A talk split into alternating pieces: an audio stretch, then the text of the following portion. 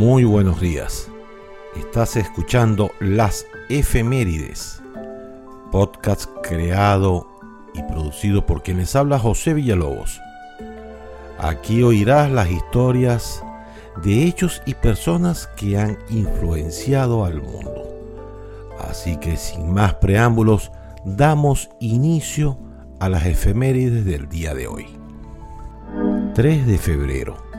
Muere Johannes Gutenberg en 1468, orfebre alemán, inventor de la prensa de imprenta moderna con tipos móviles en 1440. Es conocido por crear la Biblia de Gutenberg, también conocida como la Biblia de 42 líneas, considerada como el primer libro impreso con tipografía móvil, clave para la difusión de las ideas de Martín Lutero y la Reforma Protestante. Nace Antonio José de Sucre de una familia cuyos ascendientes eran originarios de Bélgica y España en 1795, militar y político venezolano. Nace Gertrude Stein en 1874, escritora estadounidense, considerada como una pionera de la literatura modernista.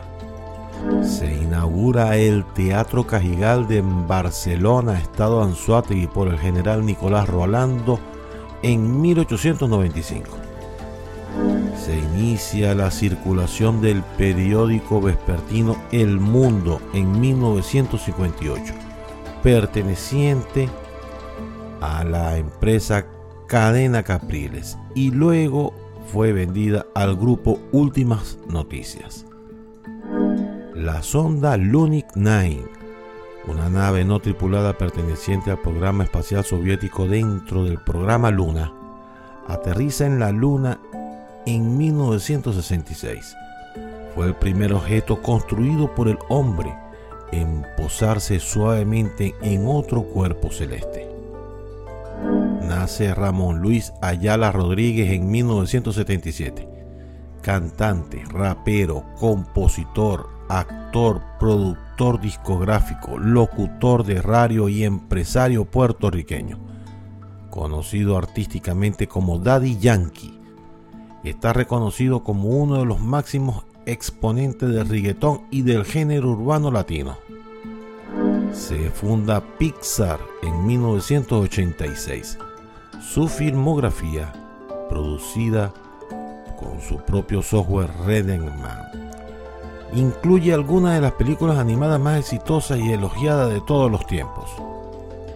Se termina el paro petrolero en Venezuela en 2003 el paro comenzó el 2 de diciembre del 2002 y se fue debilitando con el paso de los días y termina sin ningún aviso por parte de sus líderes. Y para terminar, hoy es Día Internacional del Abogado. Felicitaciones a todos los abogados. Y por si no lo sabías, el Corolla es fabricado desde 1966 por el gigante asiático Toyota. Con el paso de los años se ha ganado el título del coche más vendido del mundo, por sus características técnicas, apariencia y sobre todo el precio.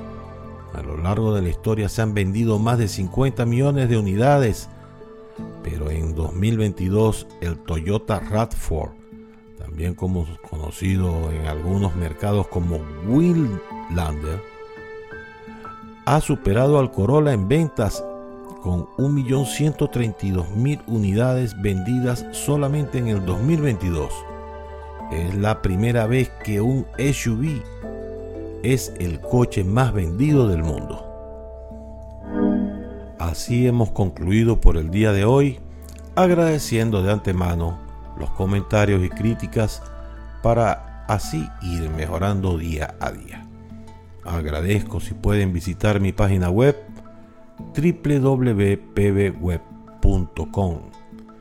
y redes sociales para que nos mantengamos en contacto.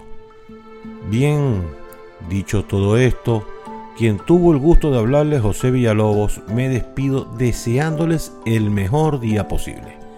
Hasta luego.